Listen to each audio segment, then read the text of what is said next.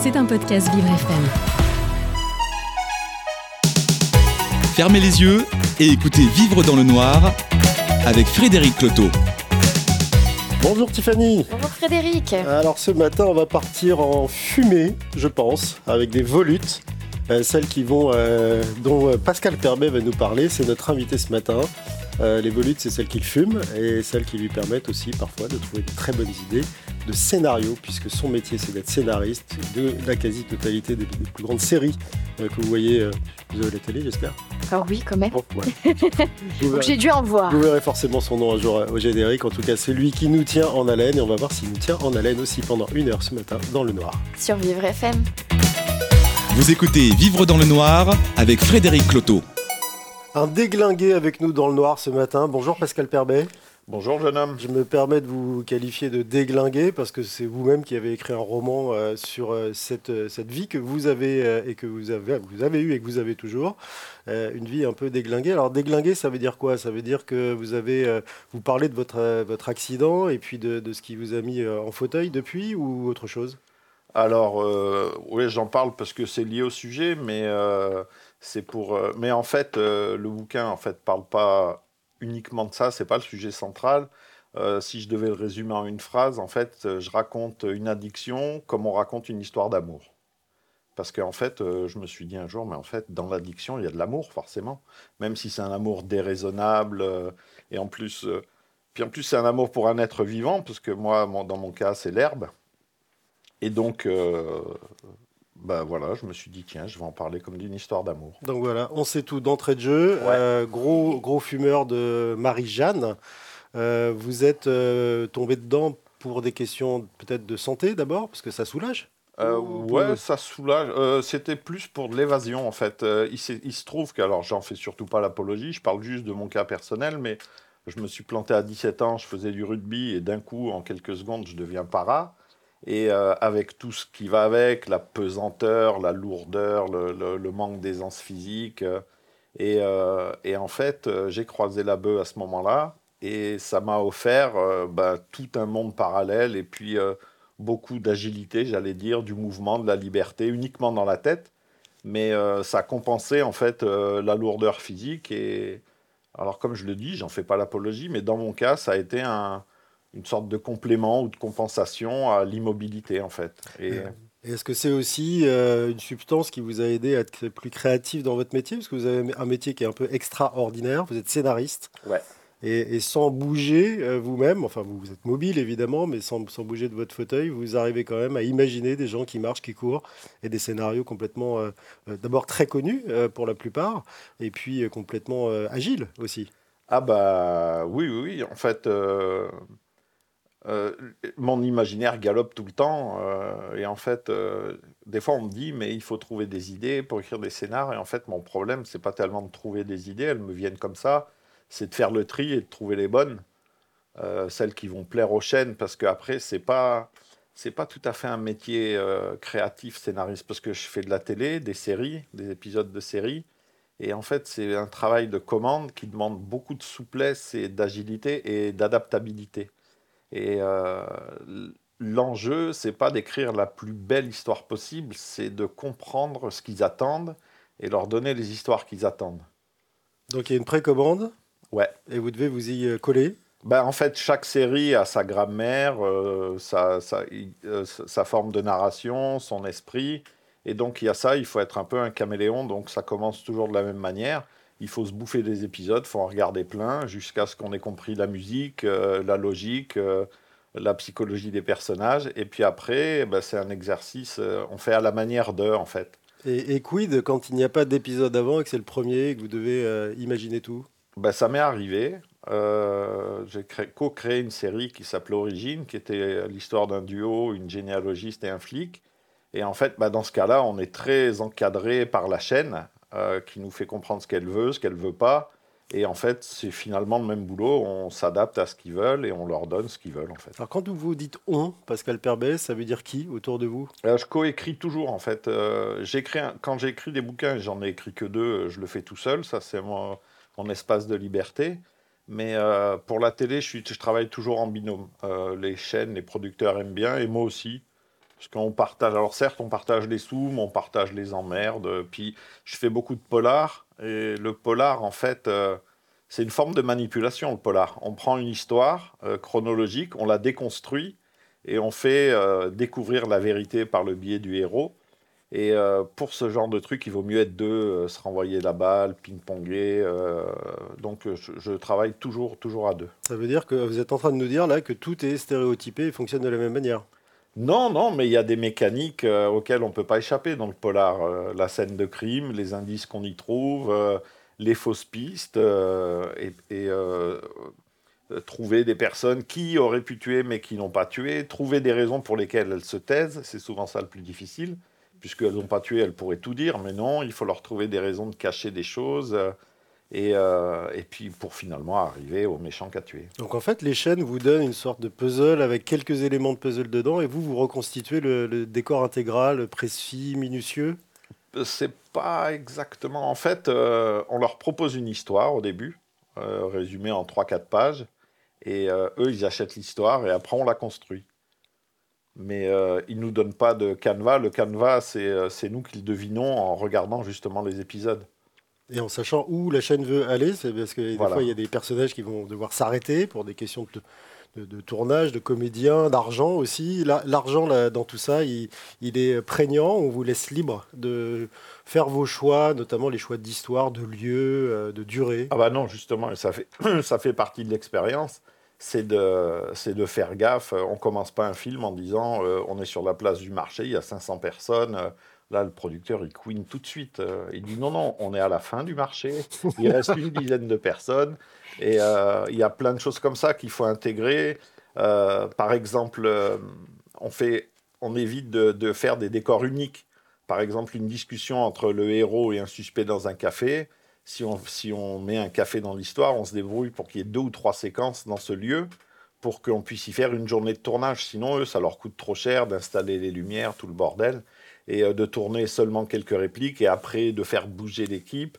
Donc ça, nous, en amont, on doit l'intégrer. Donc tout est anticipé. Ouais, et on a aussi, euh, souvent, on nous dit, euh, tu as droit à 8 guests, donc 8 personnages qui ne sont pas des récurrents, et tu as droit à 4 décors, hors les décors récurrents qui sont souvent en studio.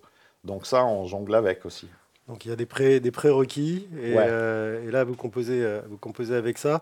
Ça vous arrive d'avoir des allers-retours incessants, c'est-à-dire que le truc ne soit pas, ne corresponde pas aux volontés des- de, de la chaîne, des producteurs, Ah ouais, ouais. et donc de ça- galérer pendant des semaines et des semaines pour essayer de trouver les bons réglages. Alors, ça m'est arrivé beaucoup, ça m'arrive un peu moins parce que ça fait ben, 22 ans que je fais ça. J'ai, euh, j'en suis à peu près à 45 épisodes diffusés. Donc, je commence à connaître la musique et l'expérience, elle aide pour ça. C'est d'anticiper, euh, d'anticiper les noms, les refus. Les, euh, et donc, ça m'arrive beaucoup moins maintenant, en fait. Eh ben, on va voir si ça vous arrive euh, pour l'expérience de Tiffany, puisque c'est votre premier passage dans le noir, Pascal Pe- Perbet, premier fait. aussi euh, face à face, en quelque sorte, avec, euh, avec Tiffany et sa fameuse surprise. Donc Tiffany, on va vous laisser dévoiler ça euh, tranquillement, nous le mettre peut-être sous le nez, et puis on se retrouve tout de suite sur Vivre FM dans le noir absolu avec Pascal Perbet. Vous écoutez Vivre dans le noir avec Frédéric Cloteau. Alors cette fameuse surprise, Tiffany, Et oui, alors bon, la, qu'est-elle? la dernière fois au petit déjeuner, je vous avais servi de la vodka. C'était peut-être pas le petit déjeuner idéal. Alors Du pas je- deux, la vodka, plusieurs plus- vodkas. Oui, plusieurs. Bah, c'est que vous l'avez apprécié, hein, il faut dire. Ah, C'est vrai que Mi- Michael Géréniaz euh, était un connaisseur pour le coup. c'est ça, tout à fait. Du coup, je me suis dit que pour ce matin, on allait partir sur un autre petit déjeuner. Un vrai petit déjeuner. Ah, ça c'est la surprise, Pascal Perbet. Les petits déj de Tiffany, C'est ça. ça passe de la bière à la vodka, du coup, au je vais tous les sushi. deux vous euh, donner une petite assiette dans laquelle vous allez trouver un élément Merci. que du coup, Pascal, je vais vous laisser toucher, nous décrire déjà rien qu'au toucher ce que vous imaginez que vous allez déguster dans ce noir absolu. Alors, Donc vous pouvez toucher, vous pouvez sentir. oui, oui, c'est ce que si je fais. voulez. Là, ça se voit pas du tout, mais je tripote du bout des doigts. Et là, euh, ça colle. Alors, Ça pour colle. moi, ce serait une tartine de pain grillé avec, un- avec genre du pâté au-dessus. Ah, ce serait un drôle de petit déjeuner. Bah oui, mais si vous êtes capable de filer de la vodka au poulet, C'est vrai, c'est vrai. qu'il n'y a rien de C'est choquant vrai, je pâté. suis capable de tout dans le noir. Ou alors c'est de la pâte à modeler, je sais pas. Je vais vous laisser goûter. On va voir Bonne ce qui idée. se passe. Ça croque, c'est qu'a priori on est bien effectivement sur un morceau de pain. De la baguette plus exactement. C'est très très bon. C'est bon? Mmh. Ben, on dirait bien du pâté. Ah, Pardon, c'est plutôt salé? Du très bon pâté. Ah, il est bon, hein? Ah ouais. Du pâté de quoi, du coup? Mmh, ça pourrait être un... Ah non, attends, pâté de campagne, non, ça doit être plus raffiné que ça. Hmm, Un petit peu plus. Ouais. On sent qu'effectivement, c'est bien du pâté et non pas de la rillette. De la rillette serait plus filandreuse. Ouais. Ici, on a vraiment ce côté un peu gras mais fondant aussi On dans la pas un bouche. petit chouïa de canard dedans? Eh oui, effectivement. On a un Alors. bon tiers de canard ici. Mmh. Quelle partie De du canard? gras de canard. Hum, Bon, Vous êtes gâté, Pascal Perbet. Ah, je suis content d'être venu. C'est un bon petit déjeuner que je vous Ah, propose mais là oui, quand oui. même. Donc, un Je joli petit pâté de foie de canard. Je vais m'en reprendre 6 et puis... Écoutez, il m'en restera encore. Par contre, je vous ferai pas les tartines euh, là dans le noir. hein. Non. Il faut pas me demander ça. La dernière fois, la vodka, j'en ai mis partout. Donc là, je vais, je vais y aller doucement. hein. Vous êtes gourmand, Pascal? Ah ouais, je, bah, je suis quand même à moitié français, donc le français et la bouffe, c'est quand même une longue histoire. À moitié français. Bah, ma mère est polonaise d'origine, donc je suis à... Une fois, je lui ai dit, je dis en fait, je suis franco-polonais. Je dis bof, c'est pas très glorieux comme truc. Et elle a, elle a reformulé la chose et j'ai beaucoup aimé. Elle dit non. Euh, T'avais des, des grands-parents bretons et auvergnats, et moi, c'est polonais, donc tu es à moitié celte et à moitié slave. Waouh Là, j'ai dit, ah ouais, ça j'achète. Plus joli. Ça a de Ouais. la gueule. Et de se dire qu'on est slave, putain, ça m'impressionne encore. Hmm. Au-delà de ça, en fait, les, vous appréciez aussi les mots. Et vous jonglez beaucoup avec, que ce soit dans le privé ou que ce soit dans les, dans les scénarios ou dans vos livres. Ah ouais, c'est mon monde, ouais. C'est votre monde? Ah ouais. C'est ma liberté. Est-ce que vous trouvez que les, les écrivains d'aujourd'hui, je parle là de ceux qui sont les plus vendus, euh, jonglent aussi bien que vous et ont cet amour euh, des mots? Oula, je fais surtout pas de comparaison parce que. Euh, mais euh, et puis les mecs qui vendent beaucoup. J'ai pas de, j'allais dire, j'ai pas de racisme. Mais les, les écrivains populaires euh, qui vendent énormément, Marc Lévy et tous les mecs comme ça, moi c'est pas ma cam. Mais je me dis, grâce à eux, il y a des gens qui lisent. Donc qu'est-ce que ça peut foutre euh, s'ils ont une syntaxe un peu simple, accessible, si tout le monde peut pas être un grand artiste. j'ai pas de mais par contre, moi, personnellement, j'aime tous les mots de, de, sac, de sapristi à fils de pute. euh, j'aime tout. Il n'y a pas de mot grossier pour moi. C'est juste une, oh, c'est juste une question de milieu. Question de placement, d'environnement? Ouais, ben, euh, parce que comme par hasard, euh, ce, qui est, ce qui est appelé gros mots, c'est que des mots populaires. C'est quand même marrant. Alors que j'ai vécu euh, 40 ans en cité, et pour moi, fils de pute, ça peut être dit avec beaucoup de poésie. Des fois, c'est une façon d'exprimer de la tendresse. J'ai pas de, j'ai pas d'a priori avec ça. J'aime tous les mots en fait. C'est marrant d'ailleurs que vous citiez ces- cet exemple de 40 euh, de, de, ci- de, de- de- de vie dans la cité, puisque vous, certains de vos copains, euh, je crois, vous appellent le prolo.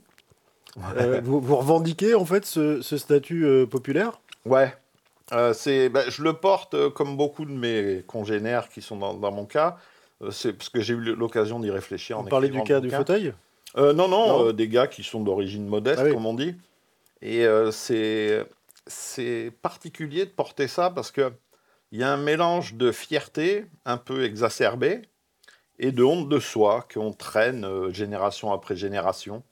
Et, euh, avec, avec une espèce de culture, euh, le prolo en général, il aime le travail bien fait, il respecte la parole donnée. si on n'a pas fini de travailler, on s'arrête pas. on a l'argent un peu honteux. Euh, et moi, je l'ai, ça. J'ai longtemps été super pauvre, avec les huissiers au cul et tout ça. Même failli être lourdé de mon HLM. Euh, et euh, aujourd'hui, ça va beaucoup mieux. Grâce au scénar, je gagne bien ma vie. Et ben, je peux pas m'empêcher d'avoir un petit truc de culpabilité, comme si je le volais à quelqu'un, comme si. Et là, on a une maison assez grande, et ça a été le même sentiment en rentrant dedans, de me dire, mais toute cette place que pour nous, mais. Et il y a ce truc de. Il y a toujours ce truc qui nous poursuit de- d'illégitimité un peu. Et pourtant, cette euh, légitimité, vous l'avez gagnée. Ben, c'est ce que tout le monde me dit, mais je crois que c'est ancré, euh, c'est ancré, je crois que c'est transgénérationnel, hein, c'est un truc euh, dont on hérite. euh, et je vous dis, c'est vraiment ça, c'est un mélange. Et c'est marrant parce que j'éprouve très souvent, par exemple, quand je suis avec des gens de la télé, euh, il y en a très peu qui ont les mêmes origines que moi, j'éprouve très vite, j'ai remarqué, le besoin de leur dire d'où je viens. Et il y a, euh, et ça c'est le côté, euh, Et c'est vraiment ce truc-là. C'est un mélange euh, subtil de fierté et de honte. Et ça les choque? Ils connaissent pas ce monde-là. C'est d'ailleurs assez emmerdant et c'est un peu leur limite. Comme ils connaissent pas le monde du handicap, comme ils connaissent pas la, Voilà. la diversité au sens large, en fait. Ouais, ouais. Les, ils sont l'origine sociale des gens de la télé, c'est un peu la même. Et vous arrivez à les pitcher quand même un peu? Euh, non, il y a des choses que j'arrive pas à communiquer. Par exemple, euh, leur dire qu'il y a beaucoup de poésie dans une cité, qu'il y a beaucoup d'humour, qu'il y a beaucoup de tendresse, euh, ça leur parvient pas, ça.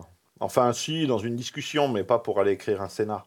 Et d'ailleurs, euh, le CSA, tous les ans, fait un rapport sur la diversité à la télé, diversité sociale, ethnique et tout ça. et Pas grand-chose. Hein. Et c'est le même rapport tous les ans. Euh. Non, ça a rebaissé, je crois, Ouais, euh, voilà. l'an dernier, donc c'est en- c'est encore pire, euh, positif. encore Non, pire non. qu'avant. Et justement, vous qui êtes à, à l'origine en fait de, de- de certains scénarios qui sont quand même très connus, je vais pas, je vais pas tous les citer, Ah, mais c'est les séries qui sont connues. des, pas- des pas- séries. Oui, oui, mais bon, au final, le scénario euh, fait la série quand même. Ouais. Sans scénario, je vois pas comment lui, Julie Lescaut aurait pu euh, durer euh, aussi longtemps euh, à l'antenne. Oui. Euh, Est-ce que vous arrivez à instiller euh, un certain nombre de vos valeurs dans les, dans les scénars ou dans les phrases d'ailleurs peut-être que vous utilisez? Parce que vous allez jusqu'à écrire les textes des, qui vont être, Les euh, dialogues, qui ouais, vont ça, être dialogues, ouais. Euh, alors, je vais être archi honnête, j'ai un peu renoncé de ce côté-là, parce que en fait, c'est pas, je suis pas sûr que les fictions françaises du soir soient des espaces pour militer. Alors, on peut essayer un peu, mais même si on le fait, en fait, je crois que ça sert à rien, ça change rien. Euh, et du coup, euh, non, franchement, et c'est pas à ma gloire, hein, mais je suis devenu un peu plus accommodant, et puis euh, je, j'installe d'avance des personnages dont je sais qu'ils vont leur plaire, et, et puis voilà. c'est pas très- Politiquement correct. Ouais, ouais, parce que les, les barrières morales sont assez étroites dans les fictions qu'on raconte. Et donc, c'est pas, comme je le dis, c'est pas à ma gloire, mais je me suis adapté. Et puis, si ça servait à quelque chose, je me battrais encore, mais j'y crois plus à ça. Les fictions, on les regarde pas pour changer. Enfin, puis est-ce qu'une fiction change le monde? Euh, Je crois pas non plus, en fait. faut être Oh, modeste. peut contribuer. Peut-être, ouais, mais euh, j'ai un peu, euh, j'ai un peu baissé pavillon de ce côté-là. Après, j'écris jamais contre ma conscience. Ça, je suis pas, je vais pas me prostituer non plus. Si un sujet me me convient pas, je le fais pas. Ça m'est, ça m'est arrivé de m'engueuler sur un scénar qui parlait d'autistes.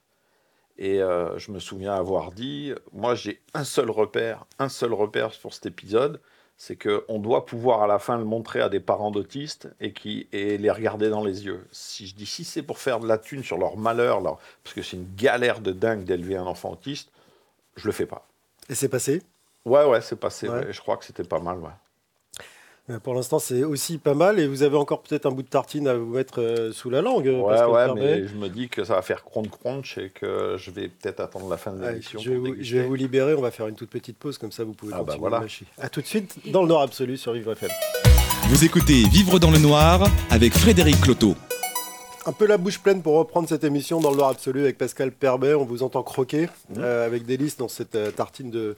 Donc, de, de- c'est quoi Moitié foie gras, moitié euh, autre chose? Alors, on a aussi un petit peu de porc pour ramener encore bien du gras dans tout ça. hein. Bah, tout est bon hein, dans le cochon, comme on dit. Mais euh, voilà, c'est tout bon, c'est gras et c'est surtout plein de, de- de goût. hein. On a vraiment Ah ouais. quelque chose aussi dans la finesse. Ah ouais, rien que pour rien, ça, je suis content. Content Rien d'être que pour venu. ça, je suis content d'être Vous êtes venu. content d'être venu dans l'ordre, ça fait plaisir. Est-ce que vous avez partagé vos écrits, vos propres écrits? Je parle là de vos. Donc, le premier roman qui est sorti, et puis le deuxième qui va sortir, j'espère, bientôt. Ah bah, Euh, avec, vos contacts télé, est-ce que ça aurait pu ou a pu les inspirer pour euh, voilà, faire un- une version euh, euh, film ou, ou série même?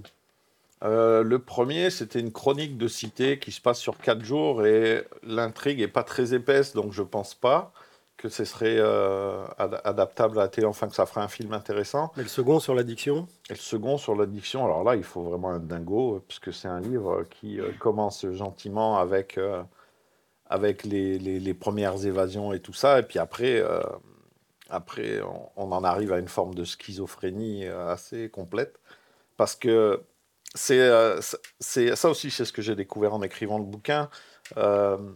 Un tox régulier, hein, quelqu'un qui, euh, qui se défonce régulièrement, en fait, il est forcément schizophrène d'une certaine manière puisqu'il y a deux mois qui existent. Il y a le mois normal et il y a le mois défoncé, qui sont semblables et différents, qui n'ont pas les mêmes euh, par exemple, pas forcément les mêmes envies, pas les mêmes intérêts. Euh, par exemple, il y a un truc très simple. Moi, mon intérêt, c'est de vivre le plus longtemps possible. Le moi défoncé, il n'en a rien à foutre de ça. Lui, il veut se défoncer. Et si ça fait mal, ça fait mal. C'est pas son problème. Et du coup, euh, il y a une schizophrénie qui s'installe et puis une forme de, de lutte interne, en fait. Une guerre dans la tête entre euh, le raisonnable et le déraisonnable. Et, euh, et d'ailleurs, je me suis fait. Ce qui m'a permis de survivre socialement tout en fumant, c'est que j'ai vite compris que si je laissais pas un espace pour la vie normale, euh, j'allais couler. Et donc, euh, je suis pas le mec qui fume un joint en se levant le matin, jamais. Euh, je fume que le soir. Si je dois fumer, ce sera que le soir.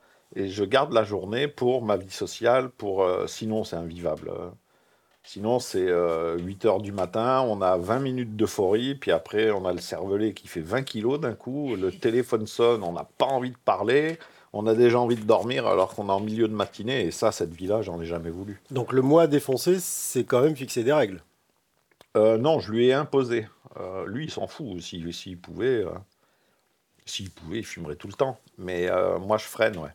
Enfin, je dis lui et moi. Vous voyez, c'est exactement ça. Mhm. C'est de la schizophrénie, mais pas maladie, enfin, pas médicale. C'est une schizophrénie chimique qui est induite par cette vie-là, en fait. Et c'est une chimie qui, qui date depuis très longtemps pour vous euh, ouais, Pascal 40 ans. ouais. 40 ans Ouais. Sur le lit d'hôpital, en fait. Ah bah ouais, au début. Au euh, début été- En C'est fait, là, c'est euh, là que vous avez commencé ou c'était Ah ouais, avant ouais, ouais. Bon, avant, j'avais, je faisais du rugby, donc j'avais fumé 2-3 joints, mais je m'en foutais, en fait. euh, euh, mais finalement, j'étais déjà intox, parce que je me défonçais à la dopamine, la, la, la molécule de l'effort, qui est euh, une drogue très saine.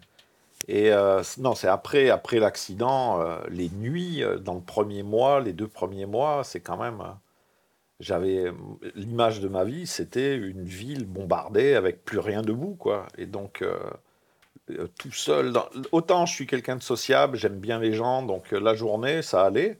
Mais le soir, tout seul face à moi-même, c'était un cauchemar. Et puis, alors, c'est. Même pleurer servait à rien, en fait. Parce que, en général, quand on pleure, ça soulage toujours un peu. Là, non. Euh, on commence euh, totalement désespéré, on chiale deux heures, et au bout des deux heures, on est toujours aussi désespéré, il n'y a rien qu'à bouger. Et donc, euh, quand l'herbe est arrivée au milieu de ce- ces ténèbres-là, ouais, ça fait comme des guirlandes dans le noir, un peu les lampions de la fête, quoi. Et, et ouais, ça m'a aidé au début. Et puis après, en fait, l'image que, que, que j'aime bien donner, c'est qu'au début, ça m'a ça m'a fabriqué euh, une palissade, en quelque sorte, qui me protégeait du monde extérieur. Ça me faisait un monde un peu à l'écart, comme ça. Et puis avec le temps et en fumant régulièrement, euh, les trucs en bois sont devenus en pierre, et puis c'est devenu une forteresse. Et euh, ça me protégeait plus, ça m'enfermait. Vous êtes euh, isolé, oui. J'étais coincé dedans, ouais. Et donc, bah, il a fallu d'abord le comprendre et puis après faire en sorte que de sortir de ce truc, quoi. Votre, Mais votre entourage vous a aidé à le comprendre ou, ou vous a laissé faire? Non, ils sont indulgents, ils me laissent être qui j'ai envie d'être. euh, et puis, euh, puis je crois que j'ai pas non plus trop le caractère à obéir. Donc, alors j'écoute les conseils. Évidemment, euh, la vie c'est un échange, mais euh, sinon non, j'ai un peu la tête dure. Et donc euh, mes conneries, je les fais, je les assume. Puis quand j'en ai marre, j'essaye de changer de direction. Et votre femme vous regarde euh, fumer, vous défoncer, le moi, euh, le moi Pascal euh, du soir Ouais, mais Sans- elle, sans est, rien dire Elle est extraordinaire. Elle, a- elle est d'une indulgence absolue. En fait, c'est vraiment la rencontre. c'est mon soleil. elle a tout.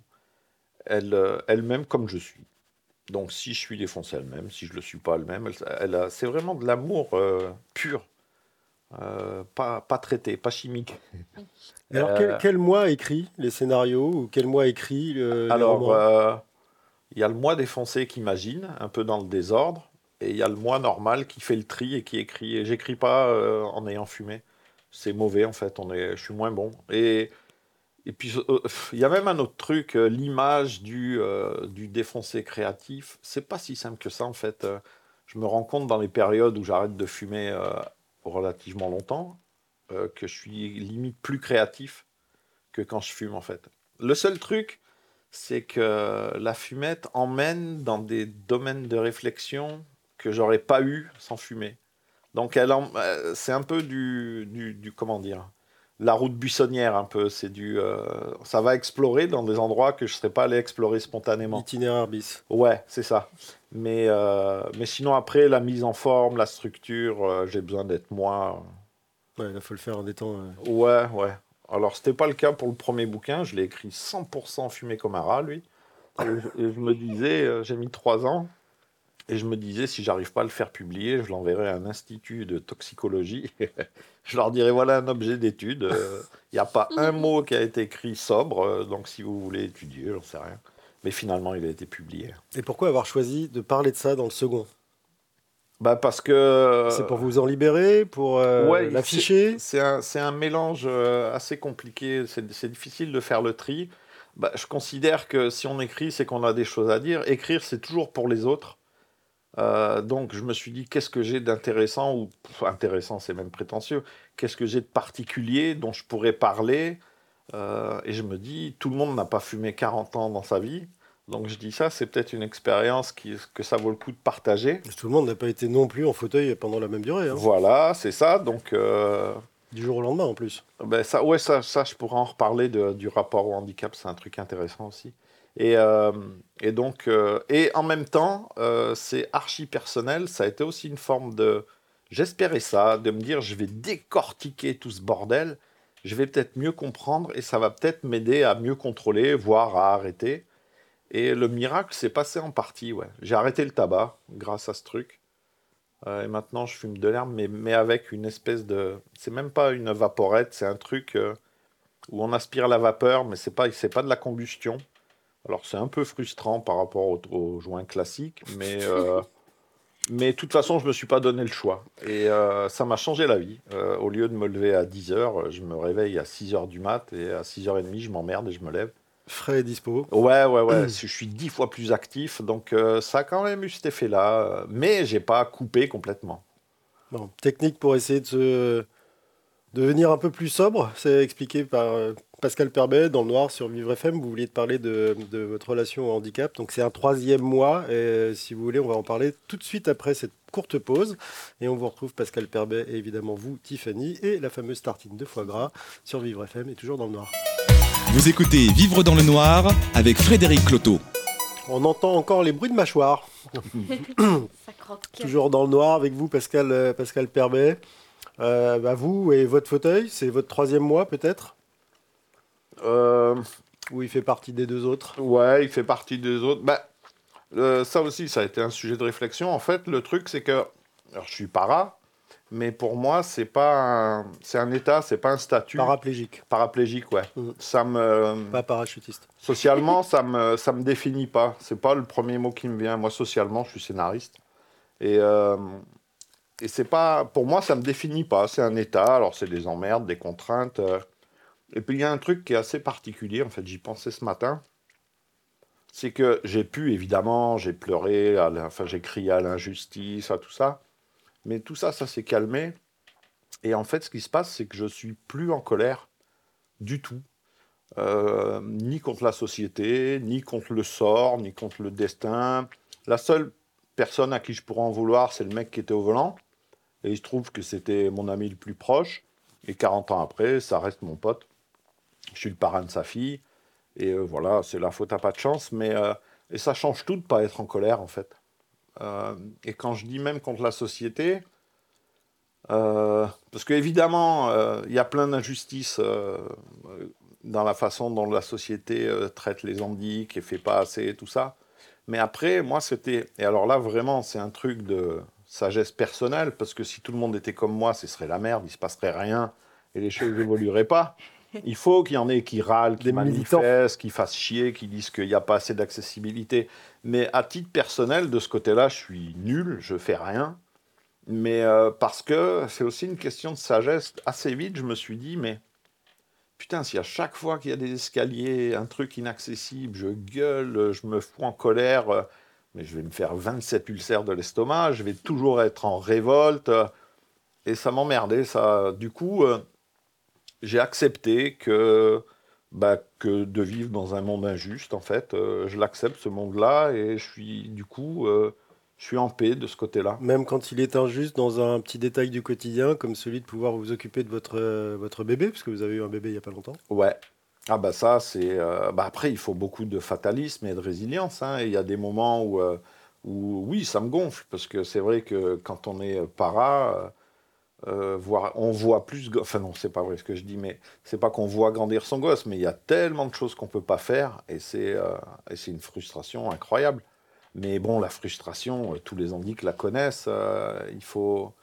L'accepter, puis après on compense, c'est pareil. Moi, ce que j'ai fait avec mon premier gamin et ce que je ferai avec le deuxième, bah, c'est comme dans ma vie, je compense tout ce que je peux pas faire physiquement par l'imaginaire. Mon gosse, quand je me suis séparé de sa mère, on s'appelait tous les jours. Et tous les jours, on faisait une zitoire. Parce que quand il avait 3 ans, 4 Zitoire. ans, ouais, c'est lui qui disait ça. Parce que quand il était tout petit, euh, les gamins, ils oublient leur journée. euh, on les- quand on les appelle à 6 heures le soir, ils vous racontent pas ce qu'ils ont fait à la crèche ou à, l'école maternelle. Ils en ont plus rien à secouer, ils se rappellent pas. Et donc, ça faisait des coups de fil qui duraient deux minutes. Et ça me frustrait. Et donc, je me suis dit, non, ben, je vais aller dans son monde à lui. Et donc, euh, on s'est mis à inventer des personnages, Bombo le gorille, Gaspard le guépard, machin. Et on faisait des histoires dans la jungle, chercher des trésors ou des courses de bagnole. Et on faisait juste comme ça au téléphone. Et ça a créé un lien. Et aujourd'hui, il a une imagination qui galope. Et je sais que c'est pas mal lié à ça. Donc ça, c'est votre forme de compensation qui est quand même aussi liée à votre, à votre métier et à votre passion, hein, qui est d'écrire. Ouais, enfin le monde de l'imaginaire, ouais, c'est ça. Et du coup, euh, mon gamin, il est, il est plutôt créatif. Et puis, euh, puis en fait, euh, ce truc, euh, j'ai eu deux fois le même chagrin avec les deux enfants à me dire putain, qu'est-ce que je suis limité. Et en fait, c'est les enfants grandissant qui nous guérissent de ça. Parce qu'eux, ils s'en foutent. Euh, Papa, il roule et alors, euh, on monte sur ses genoux, on fait le taxi, ça roule, ça fait un travelling. On pose son cartable. Ouais, en fait, euh, ils en ont rien à secouer. Papa, c'est papa. Ouais, en plus, ouais, c'est ça. Et euh, ils en ont rien à foutre. Papa, c'est papa, c'est tout. Donc, euh, finalement, euh, ça, c'est juste pour les, les premières années où ils sont vraiment dépendants, euh, où c'est plus frustrant. Mais euh, pff, après, il y a tellement de choses à côté que c'est pas si grave, quoi. Ouais.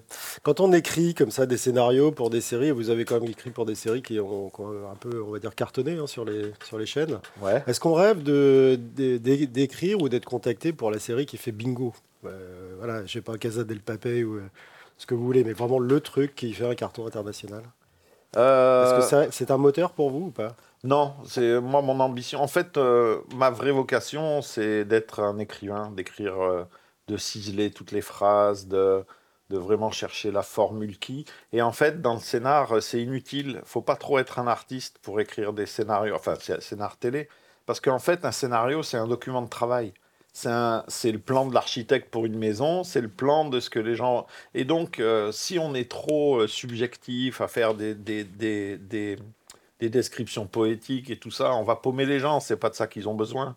Donc euh, c'est pas pas ce qu'on nous demande. Après, il y a oui, bah, d'une certaine manière, j'aurais aimé être anglais parce que enfin pas à tous les points de vue parce que faut savoir que les scénaristes français, c'est nous qui avons les meilleures conditions au monde avec la la SACD, les droits de diffusion et tout ça. Les, Anglais sont moins payés que nous. Mais alors, par contre, qu'est-ce qu'on leur fout la paix? C'est extraordinaire chez eux. Euh, un mec arrive avec, bon alors peut-être pas un junior, mais un mec qui a déjà un peu d'expérience, il arrive à la BBC, il dit voilà, euh, j'ai envie de raconter ça, et on lui dit bah ok, faites les quatre épisodes et revenez nous voir, c'est un truc de dingue. Chez nous, euh, ça nous fait baver ça. Nous, tout est contrôlé, le pitch, le synopsis, tout est lu, critiqué tout au long de la fabrication du truc, et euh, on, nous tient le, on nous tient le stylo. Et après, sur euh, l'ambition d'être sur une série qui cartonne et tout ça, euh, ça a pu être le cas, et honnêtement, là je commence à être un vieux machin, j'en ai un peu, un peu plus rien à foutre en fait. Euh, le bouquin, il m'a comblé, il a occupé trois ans de ma vie de façon vraiment ob- le, le- obsessionnelle. le deuxième, celui le qui deuxième, pas ouais, publié. celui sur l'addiction. Il, a, il a un titre ce livre parce que les gens vont peut-être le chercher quand il, quand il sera sorti. Alors, il en a eu 12, mais là, ça y est, je l'ai. Et il s'appelle Herbe folle. Bon, et vous pouvez encore changer d'avis Je crois que, pas. euh, non Je crois que c'est bon, celui-là. Ouais, Herbe Ah, c'est folle. euh, Très affirmatif. Hein. Ouais, ça dit bien ce que j'ai envie de. Ouais, c'est bien ça. C'est. Il y a beaucoup de folie là-dedans et donc. euh, Vous dites que quand on écrit un scénar, quand on écrit un, un- un roman, un livre, on, on le fait pour les autres et pas pour soi. Quelque part, ça va quand même dû vous servir à vous. Oui, oui, c'est ce que je disais tout à l'heure, c'est un mélange des deux, mais euh, enfin moi, c'est ma conception. euh, Il y a quand même toujours l'idée euh, que on donne, quand on écrit, on donne. Alors, qu'est-ce que vous allez donner quand on va découvrir ce, ce roman? Qu'est-ce que les gens vont y trouver? Est-ce que c'est des, je vais dire des bêtises, hein, mais des conseils pratiques pour arrêter de fumer, des conseils euh, pour Certainement modérer, pas, non. des Bah, ça va conseils pour vivre en fauteuil et, et accepter? Euh, ça, j'ai pas cette prétention parce que il y avait un mec à l'époque où je me suis planté qui s'appelait Patrick Segal. C'était un handic assez connu. Euh, il était devenu para suite à un Un accident. homme qui marchait dans sa tête, je crois. C'est ça. Ouais. Mais ce gars-là, il a fait le tour du monde en stop et tout ça. euh. Et euh, bon, ce qui est très bien. hein, Il n'y a pas de souci avec ça. Mais à côté, il avait une sorte de discours qui était Je l'ai fait, donc vous pouvez le faire. Et ça, j'oserais jamais dire une chose pareille. On, on est tous différents, on n'a pas les mêmes armes, on n'a pas les mêmes caractères, on n'a pas les mêmes moyens aussi. Il avait beaucoup d'oseille, lui, ça aide pour faire le tour du monde. Euh, moi, j'ai été un endigue juste avec la hache, euh, pas à crever de faim, ça m'est jamais arrivé, mais enfin, quand même, euh, c'était bien raide. Et le tour du monde, c'était, il n'en était pas question. Et le côté, le côté, je vous donne des conseils pour mieux supporter. C'est pas votre truc. Si je peux, si, mais ce sera en tête à tête avec un mec, peut-être, euh, à lui dire que, bah, si, il y a des choses qu'on peut dire euh, que le temps est un médicament extraordinaire, que. Va manger du pâté euh, chez Tiffany. Voilà. par exemple. Par. Et après, si, il y a des trucs, mais ce sera jamais des conseils de- un peu paternalistes, genre je l'ai fait, tu peux le faire, ça, non, j'y crois pas. C'est, euh, mais par contre, euh, ici, il y a des trucs. Moi, je sais qu'il y a eu un, un, déclic à un moment qui m'a changé la vie, c'est de me dire, euh, c'était, à, je sais pas, six ou un an après l'accident, où j'en ai eu marre de chialer, parce que c'est pas ma nature, le drame. Moi, je suis pas, je suis né heureux, en fait. Ma nature de base, c'est d'être bien. Et, euh, et, euh, et, et- et en fait, le déclic, ça a été le jour où je me suis dit arrête de chialer sur ce que tu as perdu, arrête de chialer sur ce que tu peux pas faire et concentre-toi sur ce que tu peux faire. Alors, ça, c'est un truc, que, oui, ça, je veux essayer de le communiquer parce que je pense que c'est une sagesse de base et puis qui touche pas que les Qui est valable, hein. voilà, qui ça veut dire qui est valable vraiment pour tout le monde pour le qui coup. vaut pour tout le monde, ouais. Sauf que l'Andic, les- la liste des choses qu'il peut pas faire, elle est un peu plus longue. Donc c'est ça la différence. Mais euh, et ça m'a, enfin, j'aime pas trop dire ces trucs changer la vie, mais si quand même, ça m'a changé la vie. Euh, euh, je suis bien aussi parce que je refoule beaucoup de trucs. Alors après, c'est un exercice douloureux, hein. Mais euh, je rêve jamais que je marche, je rêve jamais que je danse. euh, c'est plus à moi, j'y ai plus droit. Je je m'y intéresse pas. Je dis pas que ça me fait pas mal, mais euh, je m'y intéresse plus. C'est rangé. Dans ça un sert à quoi euh, je vais, je vais me faire mal pour un truc que je peux pas faire. Je préfère réfléchir à la prochaine histoire, au prochain truc. euh. Déjà des éditeurs en vue pour Her- Herbe Folle? Euh, ouais, bah là je commence à m'y, euh, à m'y- je commence à y travailler, ouais. Ouais. Et euh, bah, j'avais déjà envoyé une première version il y a un an et demi euh, au service manuscrit. Ils me l'ont tous jeté et en fait, je les remercie finalement, mais c'est sincère. hein. Parce que s'ils ne l'avaient pas jeté, je m'en serais arrêté là. Et c'était une autobiographie plus qu'autre chose. Un peu un truc miroir, mon beau miroir. Euh, c'était un peu gênant, un peu indécent à la réflexion. Et Vous l'avez remodelé, donc là maintenant. Et là, je me suis dit, j'ai un sujet, ouais, j'ai un sujet, c'est l'addiction, et je raconte ça comme une histoire d'amour, parce que je l'ai vécu comme une histoire d'amour, et je la vis comme une histoire d'amour, et je trouve ça beau, en fait, de le raconter comme Pascal Perbet, amoureux de la, de la Marie-Jeanne. Donc on découvrira ça peut-être bientôt euh, ça. dans, les, dans toutes les librairies. En attendant, Pascal Perbet, quelle est la, la, la, la- la création qu'on peut euh, regarder en ce moment et à laquelle vous avez contribué? Et s'il y en a Euh, Il va y avoir un épisode de Face à Face, qui est une série sur France 3. Euh, merde, il faut que je me concentre. Euh, Il y a une nouvelle série qui s'appelle Simon Coleman, mais là on en est au tout début. Merde alors. Et puis d'autres trucs. C'est voilà. pourtant pas une question piège, euh, ça. Non, non, non, non, non, mais bon, au fur et à mesure, je pense toujours à ce qui vient et plus à ce qui a été fait. Ah oui, parce qu'il y a un décalage dans, dans le temps. En tout cas, Ouais, vous n'êtes pas, Ouais. des- pas du tout en décalage avec l'image qu'on avait euh, de vous. On, est- on a été ravis de vous accueillir, Pascal Ah Perbet, bah, dans J'ai Noir passé Absolu. un super bon moment, franchement. Merci beaucoup, Tiffany, pour Avec ce casse-croûte matinal euh, de, de luxe. Et puis, on se retrouvera la semaine prochaine avec un ou une, ou une autre invité à surprendre, toujours dans le noir absolu. C'était un podcast Vivre FM. Si vous avez apprécié ce programme, n'hésitez pas à vous abonner.